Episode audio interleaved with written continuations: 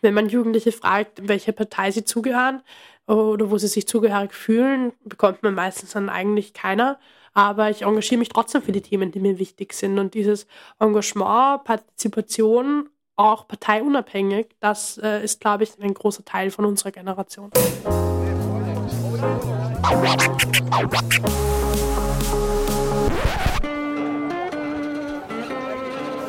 Liebe Hörerinnen und Hörer, herzlich willkommen im Zack Zack Nachtclub. Jeden Donnerstag ab 22 Uhr machen wir die Nacht zum Tag. Ungezwungen, persönlich und mit Open End. Schön, dass ihr heute dabei seid.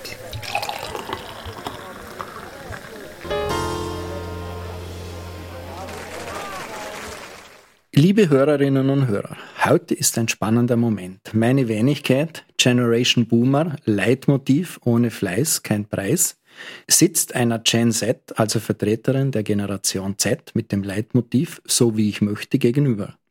Die Einteilung stammt von Pia Lücke, eine Unternehmerin, die den Umgang mit der Generation Z für große Unternehmen anbietet und sie meint, das Ganze sei nicht allzu ernst zu nehmen. Also bitte ich Sie, diese beiden Leitmotive nicht ganz wörtlich zu nehmen und begrüße Sie recht herzlich zur 61. Ausgabe des Zack Zack Nachtclubs. Wie tickt die Generation Z? Auf diese Frage versuchen wir in dieser Episode Antworten zu finden und vielleicht auch ein paar liebgewonnene Vorurteile zu beseitigen. Bei mir im Studio hat Flora Schmudermeier Platz genommen. Frau Schmudermeier vertritt 1,1 Millionen Schüler in ihrer Funktion als Bundesschulsprecherin. Zumindest stand es so im Standard geschrieben.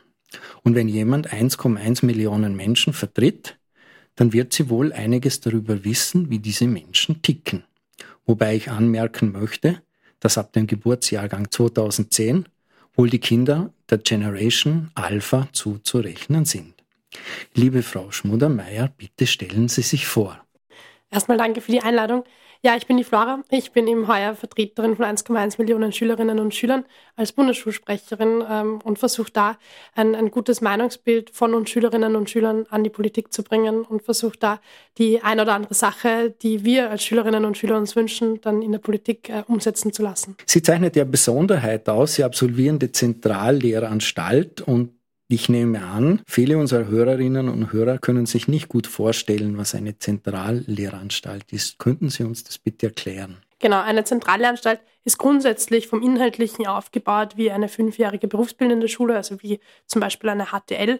Ähm, inhaltlich eben mit dem Schwerpunkt Landwirtschaft in, in, sehr, sehr vielen Bereichen, gibt aber auch technische und, und soziale Berufe, die man quasi dort erlernen kann ist fünfjährig, schließt mit einer Matura ab und ich bin eben in Schönbrunn in der Schule. Das heißt, da habe ich meinen Garten- und Landschaftsgestaltungsschwerpunkt. Das heißt, von Pool, Teichbau ist da alles dabei. Das hat ein bisschen, wenn ich richtig recherchiert habe, mit Ihrer Herkunft und mit Ihren Eltern zu tun. Wenn Sie das vielleicht noch uns erklären. Ja, genau. Ich war damals ähm, in der Unterstufe, ähm, dritte, vierte, Sekundarstufe 1, also da die Phase, wo man sich dann Schulen anschaut und sich überlegt, wo geht es weiter? Gehe ich weiter ins Gymnasium? Gehe ich irgendwo anders hin? Also weiter ins Gymnasium. Ich bin in eine AHS-Unterstufe gegangen. Und da hat mein Papa seine alte Schule hergezeigt und das war eben die Schule, wo ich jetzt auch, auch tätig bin.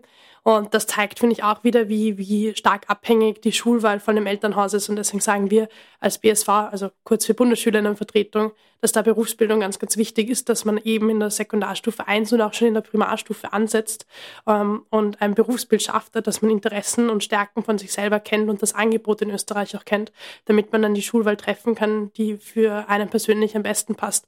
Ich sage es ganz ehrlich, ich hätte ohne meinen Papa, wäre ich nie auf die Schule gekommen. Es ist eine sehr kleine Schule, aber da geht mein Herz jetzt auf, da sehe ich meine Zukunft. Ähm, deswegen bin ich da sehr, sehr dankbar dafür. Kurze Zwischenfrage, wo sehen Sie Ihre berufliche Zukunft? In der Garten- und Landschaftsgestaltung. Also ähm, früher oder später zieht es mich, glaube ich, wieder zurück nach Deutschland. Dort habe ich auch schon ein Praktikum mal gemacht in einem Betrieb, der mir sehr gefallen hat. Und dort gibt es Landschaftsbaumanagement als Studiengang. Das Studium gibt es in Österreich nicht. Deswegen zieht es mich dann, dann sehr nach Deutschland. Jetzt aber nach Deutschland zu gehen, ist mir doch ein bisschen zu früh. Deswegen wird es wahrscheinlich noch, noch Raumplanung an der TU bei uns in Österreich. Aber dieses Technische, dieses, dieses Gestalterische wird mir, glaube ich, ein Leben lang beibehalten sein. Gut, Sie haben eh schon ein bisschen darüber geredet. Sie haben nach Ihrer Wahl als Bundesschulsprecherin fünf Forderungen aufgestellt. Eine haben Sie eh schon gebracht.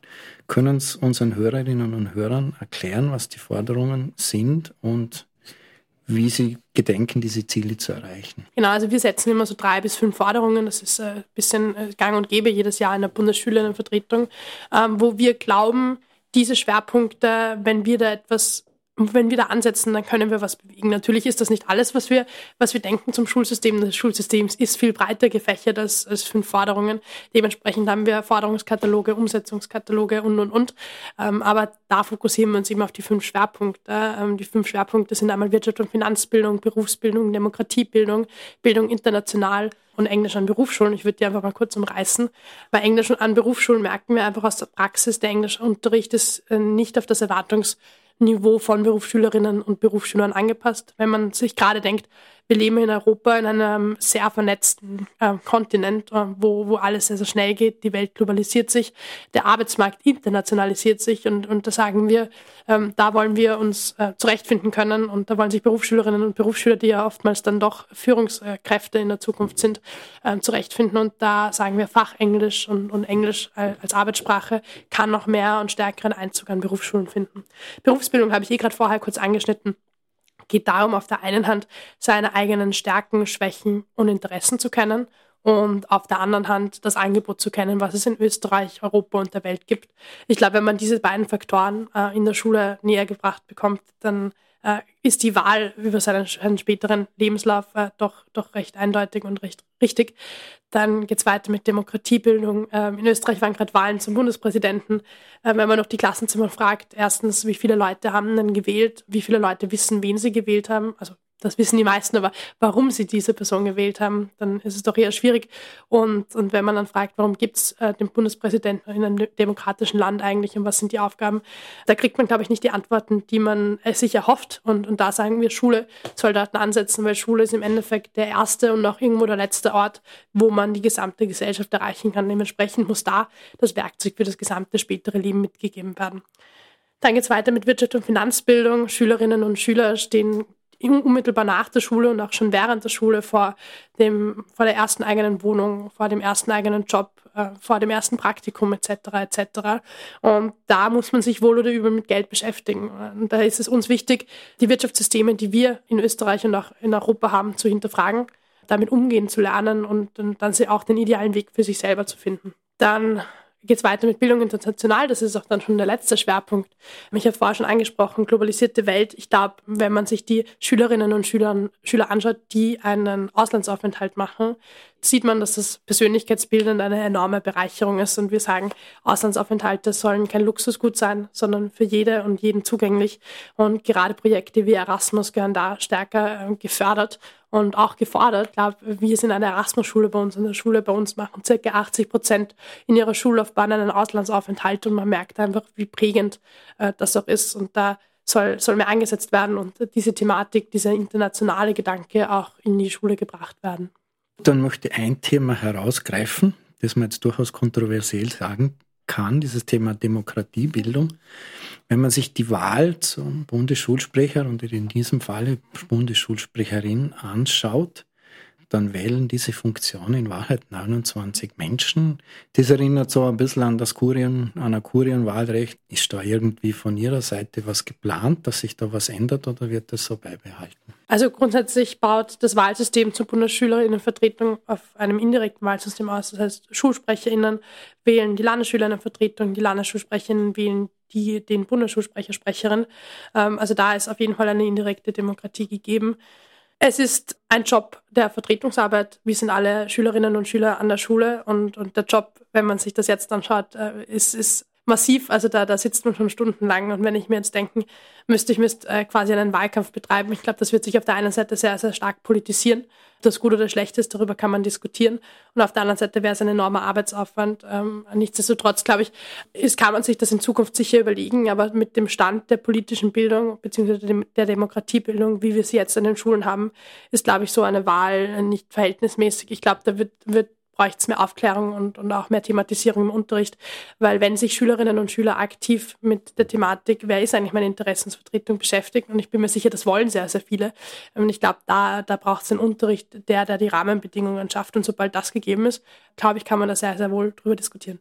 Ich möchte jetzt zum eigentlichen Thema kommen, das heißt, wie tickt die Generation Z? Ich stelle jetzt gleich eine provokante Frage. Telefonieren Sie eigentlich noch oder spielt sich Ihr Leben zwischen WhatsApp, YouTube und TikTok ab? Sowohl als auch.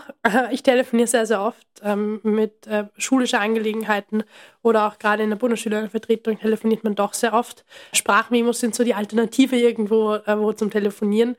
Aber für mich ist es eine sehr, sehr direkte Kommunikation, weil man einmal dieses, dieses Frage-Antwort-Spiel doch sehr, sehr gut durchspielen kann und vor allem dieser soziale Aspekt mit, wie reagiert eine Person direkt äh, zurückbekommt durch die Stimmlage. Das ist doch was anderes, als wenn man eine Emoji-Reaktion zurückkommt. Aber Social Media ist ein immer größerer Bestandteil. Äh, ich bin selber auf äh, Twitter, TikTok, ich bin sogar noch auf Facebook, LinkedIn, äh, Snapchat, Insta, WhatsApp, ähm, und alles Mögliche. Also ich glaube, das wäre jetzt so grob äh, die Social Media Plattformen, wo ich mich drin bewege. Und wenn man da das dran abzählt, ist es doch eine Menge. Und wenn man sich dann denkt, da hat man überall einen Account, den man irgendwo bespielen muss, da hat man überall ein Pendant, wo man sich quasi Informationen holt oder Bilder anschaut, dann ist es, glaube ich, ein wahnsinniger Informationsfluss, den unsere Generation tagtäglich überarbeitet. Wird man da nicht zur Patchwork-Persönlichkeit, wenn man sozusagen so viele Plattformen bedienen muss? Ja, also ich glaube, es ist, es ist eine spannende Aufgabe und ich würde jetzt einmal ganz äh, so ein bisschen eine Boomer-Aussage tätigen und sagen, man muss ja nicht auf allen Plattformen sein. Äh, merkt aber ganz klar, da ist auch ein sozialer Druck auch ein bisschen drinnen, ähm, weil man einfach da immer sieht, was macht, macht die andere Person und dann muss man sich selber repräsentieren und mit Social Media, also letztes Jahr wurde ja das Mental Health Jugendvolksbegehren gestartet, da war Social Media natürlich kein unwesentlicher Teil dabei. Und es ist deswegen auch ganz wichtig, um jetzt wieder den Schulaspekt rauszuholen, genau das zu thematisieren. Es gibt seit diesem diesem Schuljahr in der Sekundarstufe 1 das Fach digitale Grundbildung und, und Medienkunde, wo es genau darum geht, in gewissen Aspekten äh, genau das Verhalten auch zu hinterfragen und auch mit dem Verhalten umgehen zu lernen. Ähm, ich glaube, diese nüchterne Aussage, man soll Social Media einfach nicht nutzen, äh, wenn es einem nicht gut tut, ich glaube, die ist weit überholt und mit dieser Aussage ist der in meiner Generation nicht geholfen, weil irgendwie kommt man nicht mehr drum herum. Für viele ist Social Media auch ein Arbeitsplatz geworden, äh, wenn man sich äh, an Social Media Marketing etc. Äh, randenkt. Ich glaube, da geht es viel um, wie gehe ich damit um und wie lerne ich damit zu leben. Ja. Das ist ja ein bisschen dieses Abgrenzungsmerkmal zur Generation Y, die in diese Entwicklung hineingewachsen ist und dann sozusagen auf dem zweiten Bildungsweg das mitgekriegt hat, jetzt unter Anführungszeichen zweiten Bildungsweg, während die Generation Z, zu der Sie auch gehören, Grenzen sind ja da sehr fließend, man durchaus sagen kann, Sie sind ja mit diesen Dingen in Wahrheit aufgewachsen und haben das nicht integriert in ihr Leben, sondern sie sind permanent damit konfrontiert worden, auch wahrscheinlich von Seiten ihrer Eltern, vermutlicherweise, weil die natürlich auch mit diesen Mitteln kommunizieren. Sie haben es schon angesprochen, Social Media, das ist so ein bisschen diese Generation Z. Was stehen da eigentlich aus Ihrer Sicht für Werte dahinter? Oder kann man da überhaupt von allgemeingültigen Werten über Ihre Generation sprechen? Ich glaube, es ist schwierig, alle von einer Generation über einen Kamm zu scheren. Ich glaube, da gibt es sehr, sehr viele individuelle Interessen und auch, auch Anliegen. Und was ich aber sagen will, ist, dass die heutige Zeit sehr, sehr global ist, dass man sehr, sehr viel mitbekommt und dementsprechend sehr, sehr viele Personen überall mitreden wollen. Das kann gut oder wieder schlecht sein. Aber ich glaube, dieses überall oder bei vielen Gebieten seine Interessen zeigen zu wollen, das prägt unsere Generation. Wenn man sich das gerade anschaut, wo sind Jugendliche gerade aktiv? Eigentlich in jedem politischen Anliegen oder in jedem Anliegen, das gerade tagespolitisch ist. Und ich glaube, dieser Partizipationsgedanke, dieses Wort Partizipation wird ja sehr, sehr groß geschrieben, das, das prägt unsere Generation. Also das heißt, Fridays for Future ist kein Zufall, sondern ganz klar eine Ausprägung der Generation Z. Würde ich jetzt eigentlich sogar glatt mit Ja beantworten. Ich glaube, das ist was, was unsere Generation ausmacht. Und ich glaube, ähm, wenn man sich die, die Krisen anschaut oder die Problemstellungen, die es in der heutigen Zeit gibt, und dann die, die Jugend, die da handeln will, ich glaube, dann spielt A und B zusammen und führt halt dann eben zu C. Also das heißt, Ihrer Generation, auch wenn der Großteil noch gar nicht wählen kann, ist durchaus bewusst, welche Problemstellungen sich der Zukunft ergeben und dass wir da auf eine Welt zusteuern, die vielleicht nicht ganz so lebenswert sein könnte, wie sie bisher war.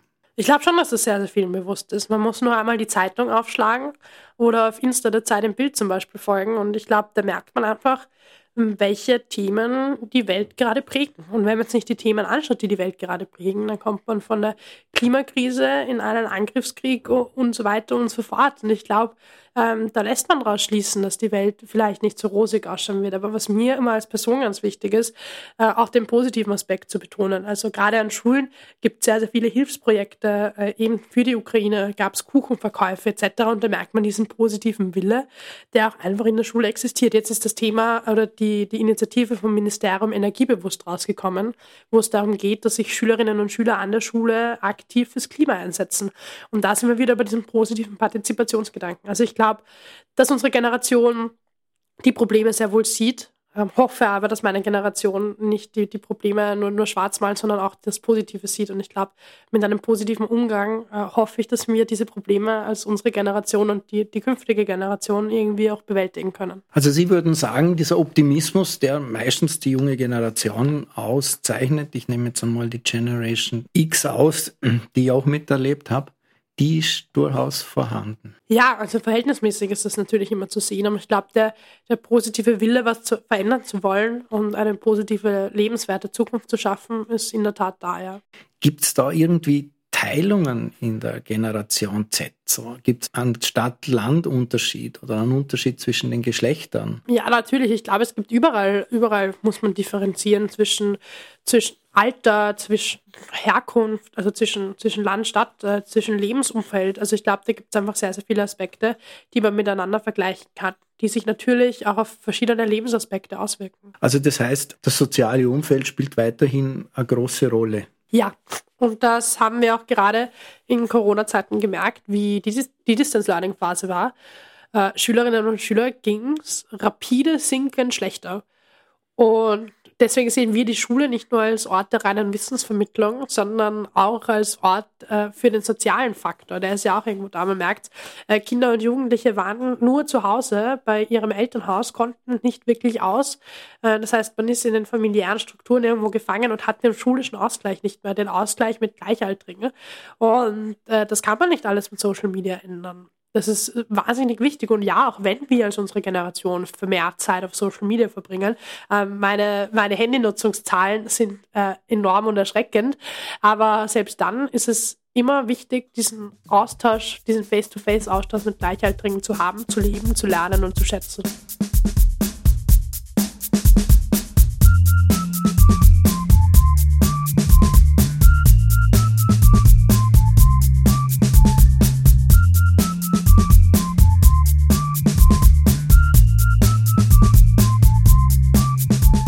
Historischen Rückblick wird vielleicht aus der buchstabisierten Generation Z eine Generation Corona oder Lockdown. Zwei Jahre nach der Pandemie gibt es immer mehr Hinweise, dass der Umgang mit den Jugendlichen während der Pandemie durchaus falschen Ansätzen gefolgt ist. Die zahlreichen internationalen Studienergebnisse zeigten, dass depressive Symptome und Angstzustände die am häufigsten genannten Auswirkungen der Covid-19-Pandemie auf die psychische Gesundheit von Kindern und Jugendlichen waren. Zu diesem Schluss kommt eine umfassende Literaturrecherche der Tiroler Kliniken. Der bekannte Bildungswissenschaftler Stefan Hoppmann meinte dazu schon im Herbst letzten Jahres. Wir haben massiv steigende Nachhilfezahlen. Rund die Hälfte aller Schülerinnen und Schüler kann in der Schule nicht mehr lernen, was dort benötigt wird. Dieses System, das Erfolg und Misserfolg ausschließlich an Leistungsanforderungen misst, habe Auswirkungen auf die sozialen Unterschiede. Dadurch wird die soziale Schere immer breiter. Die mit weniger finanziellen Ressourcen haben weniger Chancen. Doch diese Probleme sind durch Corona nicht erzeugt, sondern nur zugespitzt worden. Die deutsche Bundesbildungsministerin Bettina Stark-Watzinger hat vor erneuten breiten Schulschließungen zur Eindämmung der Corona-Krise gewarnt. Im Ergebnis waren die flächendeckenden Schulschließungen ein Fehler, den wir nicht wiederholen dürfen. Es darf keine flächendeckenden Schulschließungen mehr geben. Aus österreichischer Sicht formuliert das Bildungswissenschaftler Hoppmann so. Das, was den Kindern und Jugendlichen durch Corona widerfährt, ist kein Naturereignis. Das ist politisch gestaltet.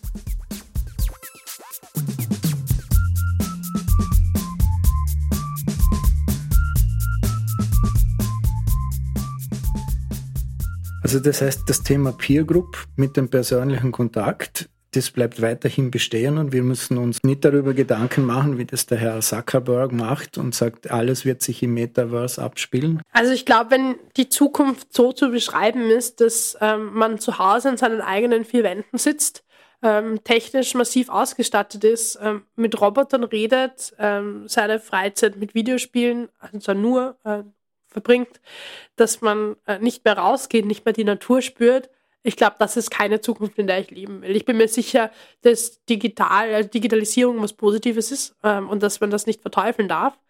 Aber sagt, dass man die eigentlichen Werte, die man quasi so, so von den vergangenen Generationen kennt, ähm, nicht vergessen darf. Also gerade dieses Naturbewusstsein, dieses gerade, wenn man, wenn man über Lebensmittel redet, Lebensmittelbewusstsein, das passiert ja alles äh, oft, äh, oft digital. Natürlich gibt es da digitale Unterstützungswege, aber das ist ein anderes Thema. Äh, wenn man da den Bezug zur, zur Realität verliert durch diese steigende Digitalisierung, dann ist in der Digitalisierung was falsch gelaufen. Ich sehe Digitalisierung als Möglichkeit, Arbeitsprozesse effizienter zu gestalten, als Lernen effizienter effizienter zu gestalten. Gerade dieses Wort Effizienz ist für mich sehr direkt mit Digitalisierung zu verbinden. Man muss da aber wirklich aufpassen, gerade Werte der Natur und auch der Ethik nicht zu vergessen. Inwieweit ist die Generation der Lehrer überhaupt in der Lage, mit den Ansprüchen der Generation Z, die sich ja total gut auskennt auf diesen Social Media, oder zumindest hat es den Anschein, dass das so ist, haben wir da nicht eine komische Welt, dass sich die einen wahrscheinlich besser auskennen als die, die unterrichten sollten? Oder ist das nur ein Druckschluss, dem ich jetzt da unterliege? Ja, wenn es nach uns gehen würde, müsste die Lehrperson ja die perfekte Persönlichkeit sein.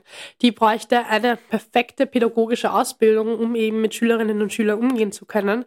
Und die bräuchte das perfekte Fachwissen. Und ich glaube, diese beiden Welten zu vereinen, ist eine fast schon unmeisterliche Aufgabe, gemeinsam mit Unterricht vorbereiten, nachbereiten, halten. Ähm, dementsprechend habe ich persönlich äh, den größten Respekt vor den Lehrpersonen, die wirklich engagiert sich am Schulleben beteiligen. Ähm, glaube aber, dass es auch sehr, sehr viel darum geht, Anstöße zu schaffen. Gerade die Soft-Skill-Basis, finde ich, geht in der Schule auch ein bisschen unter. Und ich glaube, da kann sehr wohl eine Generation, die ein bisschen mit äh, weniger Social Media aufgewachsen ist, sehr wohl Ansätze schaffen. Und äh, es gibt Aspekte, wo sich unsere Generation besser auskennt als die alte. Es gibt aber auch sehr, sehr viele Aspekte, wo sich die äh, vorangegangene Generation einfach besser auskennt als wir. Und ich glaube, dieses auf Augenhöhe auch voneinander lernen, das geht oftmals sehr unter. Hat da die Bundesschülerinnenvertretung überhaupt genug Stellenwert, um sich gegenüber dem durchzusetzen? Und das Zweite ist, die Bildungspolitik in Österreich ist ja völlig Ideologie geprägt, das muss man einfach sagen. Macht es da überhaupt Sinn, sich damit auseinanderzusetzen? Ich hatte letztens ein, ein recht langes äh, Gespräch mit dem Herrn Bundesminister, was sehr, sehr, sehr spannend war, wo sehr viel um große Utopien gegangen ist. Wie kann das Schulsystem jetzt mal abseits von jeglicher, jeglichen Regelungen theoretisch ausschauen? Und das hat mir doch sehr, sehr viel Hoffnung gegeben, ähm, dass da sehr, sehr viel Gutes bei rauskommen kann, wenn man sich mal traut, groß zu denken. Das ist natürlich das, was in der Politik oftmals schwer möglich ist, groß zu denken, wenn man sich einfach das politische Umfeld auch in Österreich anschaut äh, oder generell, wie, wie starker Fokus auf den kleinsten politischen Entscheidungen ist, ist, glaube ich, ähm, die Hemmschwelle sehr groß, die großen politischen Entscheidungen zu fällen. Ich glaube, dass es wichtig ist, sich Zukunft einfach anzuschauen, wie kann Schule ausschauen und diese Überlegung tätigt, ohne das jetzige Schulbild im Kopf zu haben. Und ich glaube, da kommt man auf sehr, sehr viele neue gute Ideen, die man in den kleinsten Ansätzen äh, in das jetzige Schulsystem integrieren kann. Es gibt jetzt sehr, sehr viele coole Projekte, zum Beispiel in Wien gibt es das Projekt Offene Schule, wo äh, quasi trotzdem im Regelschulwesen äh, alles ausgereizt wird, was ausgereizt werden kann. Und da werden Stunden aufgebrochen und da wird äh, voneinander lernen groß geschrieben. Da gibt's Lernspaces und und und. Äh, ich werde selber mal in die Schule reinschnuppern und mal schauen, äh, was die Schule so bietet. Und ich glaube, so kann die Zukunft des Lernens ausschauen. Ähm, und äh, um die Frage nochmal von vorhin äh, zu beantworten. Wir als Bundesschülerinnenvertretung haben einen regen Austausch mit dem Ministerium. Ähm, natürlich wird nicht alles umgesetzt, was wir wollen. Wir sind ja leider keine Entscheidungsträgerinnen. Das kann gut oder schlecht sein. Im Endeffekt sind wir 18, äh, 16, 17, 18, 19-jährige Personen, äh, die die Meinung und das Bild aus dem Schulsystem bringen. Ähm, uns wird auch sehr oft zugehört und, und auch aktiv an Kompromissen gefeilt. da ist halt nur, muss man sich auch immer bewusst sein, äh, die Politik hat die eine Meinung und wir Schülerinnen und Schüler haben manchmal die gleiche, manchmal die andere Meinung und dann stoßen halt zwei Welten aufeinander. Aber wenn man sich gerade die, die letzten Jahrzehnte auch im Bildungssystem anschaut, merkt man, da ist doch bis zu einem gewissen Grad die Handschrift von Schülerinnen und Schülern drinnen. Wie würden Sie das äh, charakterisieren? Was unterscheidet die Generation Z von der Generation ihrer Eltern? Das ist natürlich eine schwierige Frage, aber so aus dem Bauch heraus. Ja, also ich glaube, das äh, überspitzte Beispiel, was Sie gerade am Anfang gebracht haben, das, das trifft schon in gewisser Art und Weise zu. Also ich habe mich da selber ertappt, dass das, das stimmt irgendwo. Also es ist schon, dass ich glaube, wir sehr, sehr viel mehr Chancen und Möglichkeiten sehen als vielleicht die Generation davor ähm, dass wir Chancenmöglichkeiten sehen, uns vielleicht abseits von dem 0815-Weg auch, auch zu engagieren. Also gerade wenn man sich jetzt die Umfragen äh, ausschaut, wie, wie will die Generation Z arbeiten, ist das auch sehr, sehr spannend. Und auch gerade, wenn man sich das Schulbild anschaut. Also ich, ich will jetzt äh, meiner Vorgängergeneration nicht sagen, dass sie zufrieden war mit dem Schulsystem äh, oder das gut angenommen hat, aber ich glaube, für, für meine und auch für die folgende Generationen braucht es sehr, sehr große Veränderungen und das ist das, warum wir uns auch tagtäglich dafür engagieren. Bei der Recherche bin ich auf den Klaus Hurrellmann gestoßen, einen Soziologen, und der meint, eine eher gelassene Stimmung macht sich bereits in der Schule bemerkbar, da es immer unwichtiger wird, Bestnoten und einen ausgezeichneten Abschluss zu erreichen, was unter anderem zur Folge hat, dass Menschen mehr aufgrund ihrer Leistung außerhalb des Schulsystems beurteilt werden. Der Mark Görgen vom Stern leitet daraus die Erklärung ab, die Optimierung des Lebenslaufes ist nicht mehr das alleinige Ziel, sondern auch die Welt zu verbessern. Kann man das so formulieren oder sind das Wissenschaftlerinnen im Elfenbeinturm? Ja, finde ich, find ich sehr, sehr spannend. Finde ich auch äh, irgendwo treffend. Ähm, was ich aber nicht außer Acht lassen will, ist, dass ein gewisser Noten- und Leistungsdruck in der Schule schon herrscht. Ähm, also ich glaube, nicht, dass es Schülerinnen und Schülern grundsätzlich egal ist, welche Noten sie schreiben, aber ich bin mir sicher, dass der andere Aspekt, ähm, die Welt zu verbessern, auf jeden Fall da ist.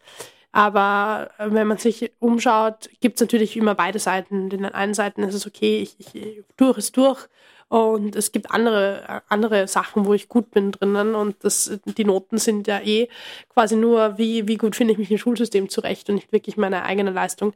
Äh, ich glaube, da, da gibt es auch viel zu optimieren, äh, gerade Feedback. Also wir als Bundesschülerinnenvertretung fordern auch Feedback auf der einen Seite für Lehrpersonen, auf der anderen Seite auch, auch, auch für uns, wo es wirklich äh, darum geht, sich selbst zu verbessern, ähm, anstatt einfach nur eine Note hingeklatscht zu bekommen. Ja, also ich würde sagen, die Aussage stimmt schon so. Also das macht schon Sinn, wenn man sich das anhört. Aber ich glaube, dass gerade dieses gute Notenschreiben schon noch, schon noch unsere Generation prägt. Was mich ein bisschen interessieren würde, auch gibt es Vorbilder für die Gen Z?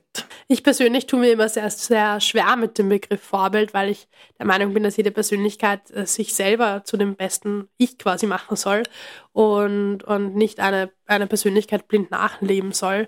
Ähm, ich glaube, es gibt vor allem in unserer Generation sehr, sehr viele Vorbilder innerhalb von unserer Generation, wo man merkt, okay, die haben mit jungen Alter schon sehr, sehr viel erreicht. Und ich glaube, äh, das ist, äh, das ist unsere Generation prägt. Aber es gibt natürlich sicher auch äh, Vorgänger. Ich glaube, das gibt es einfach generell, die, die Vorbilder quasi der Menschheit sind, die einfach ihr Leben gelebt haben mit einem positiven Impact. Und dieser positive Impact ist mir und ich glaube, wenn ich so, so salopp auch, nein, nicht salopp, wenn ich so auch sagen kann, ich glaube, das ist mir sehr wichtig und auch, auch meiner Generation sehr wichtig, der positive Impact.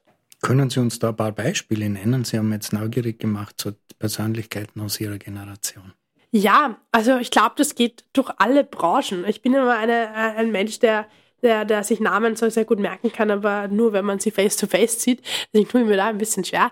Aber das geht von, von Film und Fernsehen, das geht von, von Klimaaktivistinnen und Aktivisten, das geht über, über die Sportbranche, das geht über die Bildungsbranche, das geht über die Forschungsbranche. Also das ist, glaube ich, wirklich quer durch, wo man sich anschauen kann, junge Menschen spielen quasi in der Erwachsenenliga mit. Und ich glaube, dass dieses, dieses Zeichen äh, da doch unsere Generation auch irgendwo ausmacht, dieses Mitreden wollen und auch können. Also muss man sozusagen Influencer werden, um mit der Gen Z in Kontakt treten zu können oder als Vorbild zu wirken? Nein, das glaube ich gar nicht. Also es ist wieder eine, eine Definitionssache. Was ist ein Influencer? Ist eine Inf Influencer, Influencerin eine, die auf TikTok und Instagram äh, Videos und Fotos postet? Oder ist eine Influencerin, so wie man das äh, übersetzt auch deutet, eine, die das Leben von einem anderen beeinflusst und prägt? Zweiteres würde ich sagen, ja. Ersteres würde ich sagen, braucht es nicht unbedingt.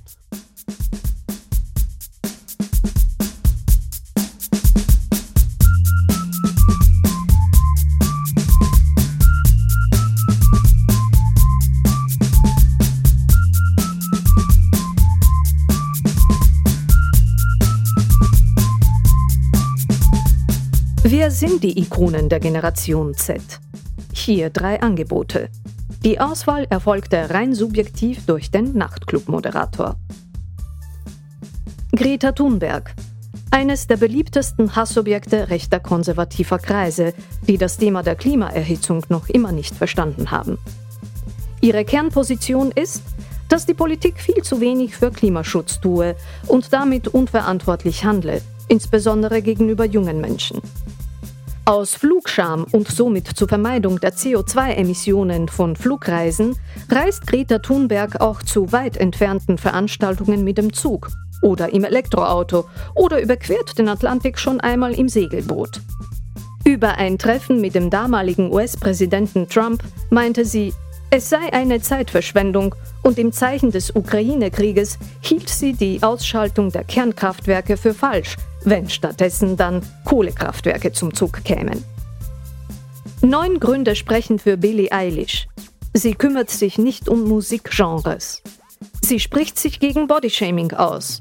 Sie setzt Zeichen in der Modewelt, ernährt sich vegan und engagiert sich für Tierrechte.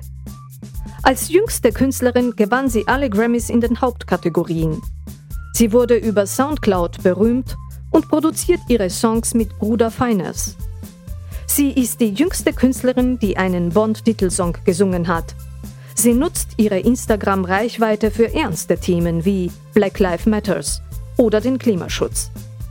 Sie geht offen mit ihrer Krankheit um 2018 teilte die Sängerin auf Instagram mit, dass sie das Tourette-Syndrom habe, nachdem Videos von ihren Ticks zusammengestellt und auf YouTube hochgeladen wurden.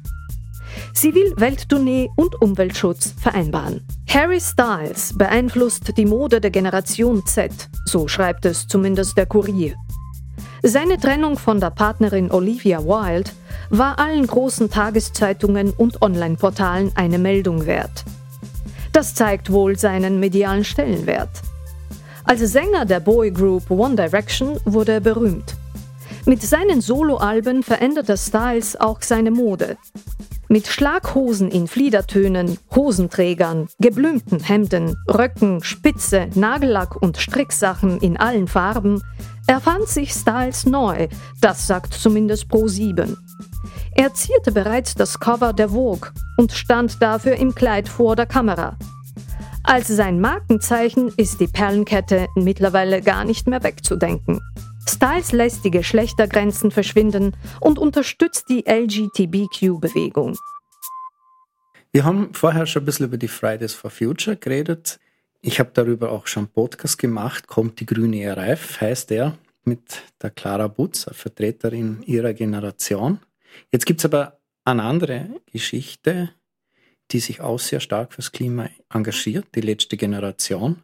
Die gehört wahrscheinlich von den Protagonisten her gar nicht zur Generation Z, aber was sagt die Generation Z zu diesen Leuten, die sich ankleben fürs Überleben? Da gibt es natürlich auch in meiner Generation sehr, sehr gespaltene Meinungen. Ich glaube, das Ziel hinter diesen Aktionen ist äh, ein klares und das Ziel ist es, eine, eine Welt äh, lebenswert zu erhalten. Und ich glaube, das ist ein Konsens, der sich doch recht äh, vehement durch meine Generation zieht. Ob das jetzt die richtige Art und Weise ist, äh, das zu machen, kann ich nicht, äh, kann ich nicht sagen, da bin ich nicht in der Lage dazu. Ähm, aber es erregt auf jeden Fall Aufmerksamkeit und es wird darüber gesprochen. Abgesehen von Ihrer Rolle als Bundesschulsprecherin, welches Thema spielt die Politik in Ihrer Generation?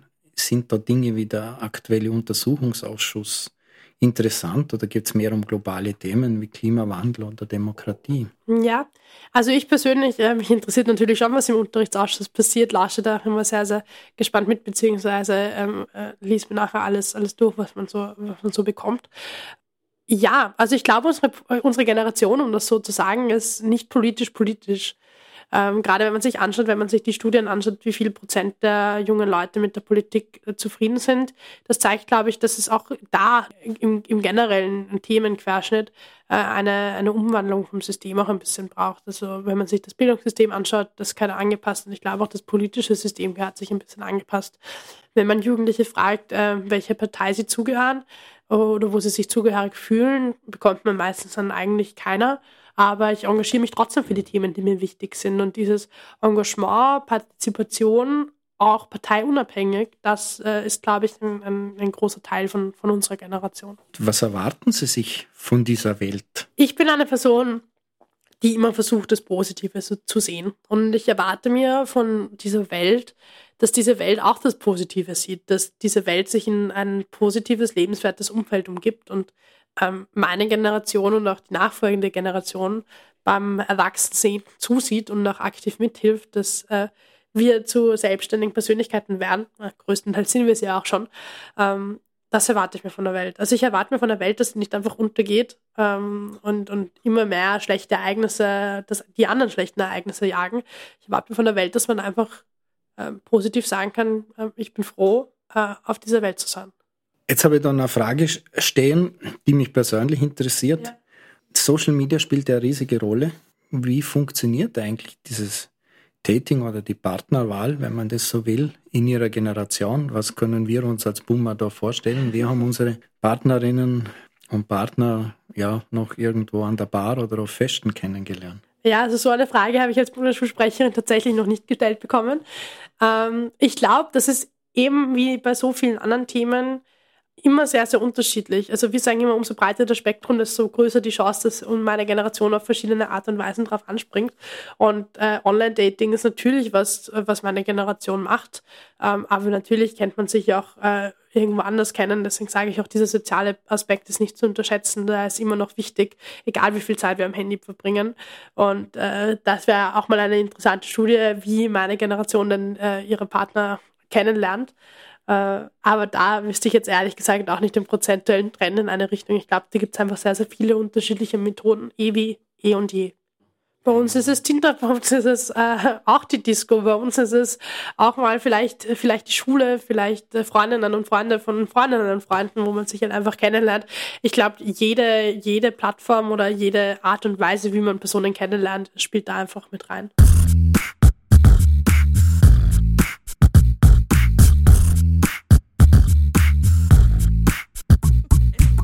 Die Gen Z denkt sparsamer als die Millennials. Sie hat ein erhöhtes Bewusstsein über die Bedeutung des Geldes. Vielen ist klar, dass dies ein wichtiger und entscheidender Faktor für das Leben sein kann. Doch nicht alles, was man direkt sieht, muss man auch direkt haben. Sie sammelt lieber Erlebnisse als Statussymbole. Dr. Irene Kilubi, deutsche Wirtschaftsingenieurin und Unternehmensberaterin. Ja, ähm, das finde ich sehr spannend und ich glaube, das stimmt doch bis zu, also würde ich jetzt auch so aus meiner Wahrnehmung so sehen, ähm, dass meine Generation doch ein paar Mal öfter über materielle Dinge nachdenkt. Und gerade wenn es um Schenken und Beschenken geht, auch da nehmen emotionale Geschenke einen größeren Stellenwert an als, als äh, materielle. Mit dem Umgang mit Geld, ich glaube, dass es vielen Leuten und auch Schülerinnen und Schülern bewusst ist, dass es eine große Thematik gibt da aber eben sehe ich auch äh, die Schule in der Verantwortung, gerade mit Wirtschafts- und Finanzbildung, da auch wirklich fundierte Meinungsbildung zu schaffen und das, das Ganze objektiv. Ähm, wir sagen ganz klar, es, es soll nicht Banken in die Schulen, sondern es soll, es soll Wissen äh, zu Wirtschaft und Finanzbildung an die Schulen. Und ich glaube, dass, dass das auch unterstützend wirken würde, wie unsere Generation sich, sich verhält und was, äh, was ihre Ausgaben so sind.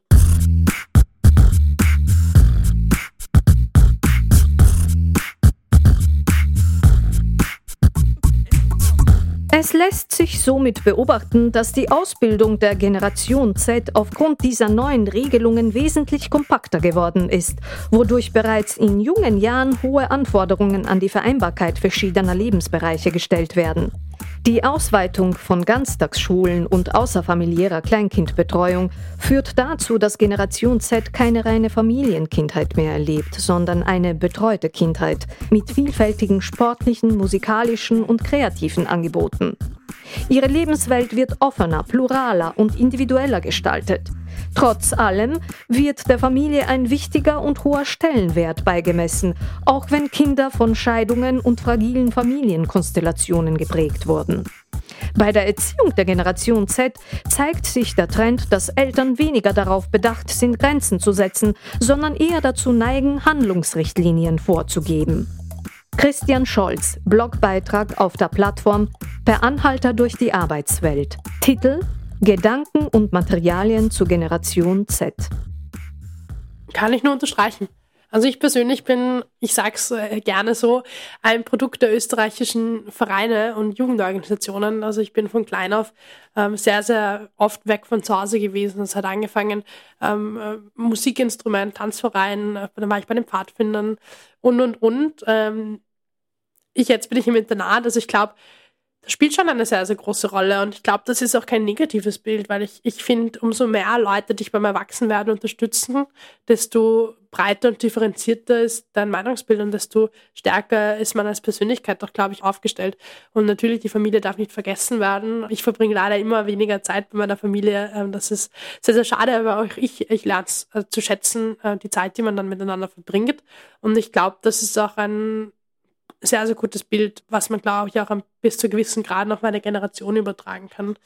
Und ja, ich glaube, unser Leben ist einfach sehr, sehr viel schnelllebiger geworden als damals. Also gerade dieses Stillsitzen, einen Tag mal frei haben, fällt für viele Jugendliche dann doch schwerer, als man, man glaubt, weil immer im Kopf irgendwas hinterherrattert, wenn es die Plop-up-Nachrichten sind, die To-Do-Listen, die vielen Sachen, wo man eigentlich gerade auf 100 Hochzeiten gleichzeitig tanzt. Also ja, ich würde da äh, das, das Zitat genauso, genauso wiedergeben.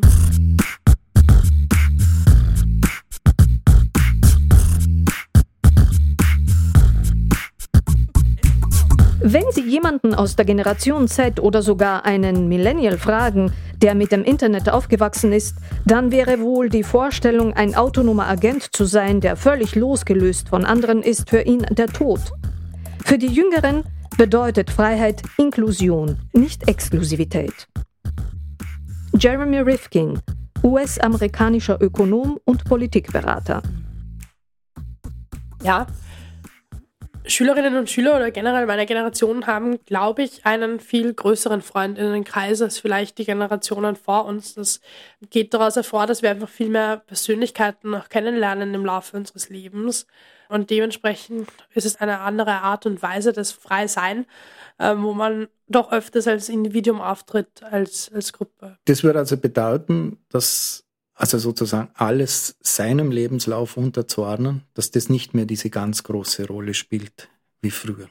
Nein, gerade dieses, dieses, obwohl ich vorher gesagt habe, ähm, alleine als in der Gruppe ist, glaube ich, dieses ähm, gesellschaftliche Teamdenken also noch, noch stärker verankert in unserer Generation und es geht weniger um, ich bin jetzt der, der mich jetzt nach vorne stellt und ich bin der, die Person, die sich jetzt alles auf die Kappe schreibt. Ich glaube, dieses gemeinsam Dinge schaffen, gemeinsam Verbesserungen zu erzielen. Das sind so zwei, zwei schlaggebende Phrasen.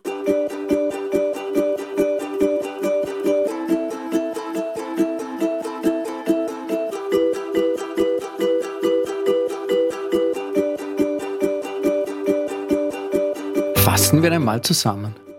Partizipation ist als Aussage und Anregung immer wieder in diesem Gespräch aufgetaucht. Die Teilhabe an der Gesellschaft scheint verstärkt themenbezogen und weniger parteiabhängig in der Generation Z verwurzelt zu sein. Digitalisierung ist für Flora Schmudermeier mit Effizienz verbunden. Eine Welt nur auf Digitalisierung gebaut, wie das von Mark Zuckerberg vorgeschlagene Metaverse, ist keine Option für die Gen Z. Es herrscht ein Leistungsdruck in der Schule, doch ist der Aspekt, die Welt zu verbessern, nicht außer Acht zu lassen und macht sich eben auch in der Schule bemerkbar. Noten sind für Flora Schmudermeier ein Ausdruck dafür, wie finde ich mich im Schulsystem zurecht. Dennoch ist ihrer Meinung nach die Schule auch in der Generation Z von den Noten geprägt. Die Gen Z lernt viel mehr Menschen im Laufe ihres Lebens kennen als vorige Generationen und gerade beim Erwachsenwerden sieht Flora Schmudermeier durchaus einige Vorteile darin. Dann kommen wir zum Schluss unserer Sendung. Der Blick in die Glaskugel, wie immer. Da gebe ich Ihnen jetzt ein ganz großes Spielfeld. Wo sehen Sie persönlich die größten Herausforderungen für Ihre Generation? Den, den Glauben an das Gute zu verlieren. Ich glaube, das ist, das ist eine Herausforderung, die wir als Generation haben, die ich persönlich auch sehr, sehr groß sehe. Man muss nur jetzt die Zeitungen aufschlagen und man findet wenig Positives. Und ähm, in einer Welt, wo die eine Krise die nächste jagt, ist es, glaube ich, schwierig, das Gute ähm, im Auge zu behalten. Und da sehe ich die größte Herausforderung, weil ich glaube, wenn man das verliert, wofür man kämpfen will, wofür man arbeiten will, wofür man leben will, dann schaut die Zukunft nicht sehr rosig aus. Deswegen äh, immer an das Gute glauben und immer das Beste in allen Menschen sehen. Vielen Dank für diese Antwort.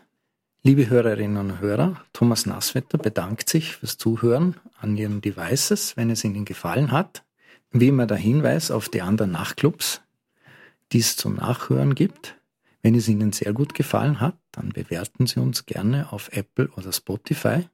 Und wenn es Ihnen noch besser gefallen hat, wir freuen uns über Ihren finanziellen Beitrag als unabhängiges Medium, sind wir davon abhängig. Ich möchte mich recht herzlich bei meinem Gast, der Flora Schmudermeier, der Bundesschulsprecherin, bedanken. Vielen Dank fürs Kommen. Ich sage danke für die Zeit. Gesprochen hat Petra Popovic. Ich wünsche Ihnen eine gute Nacht. Machen Sie es gut und bleiben Sie uns gewogen.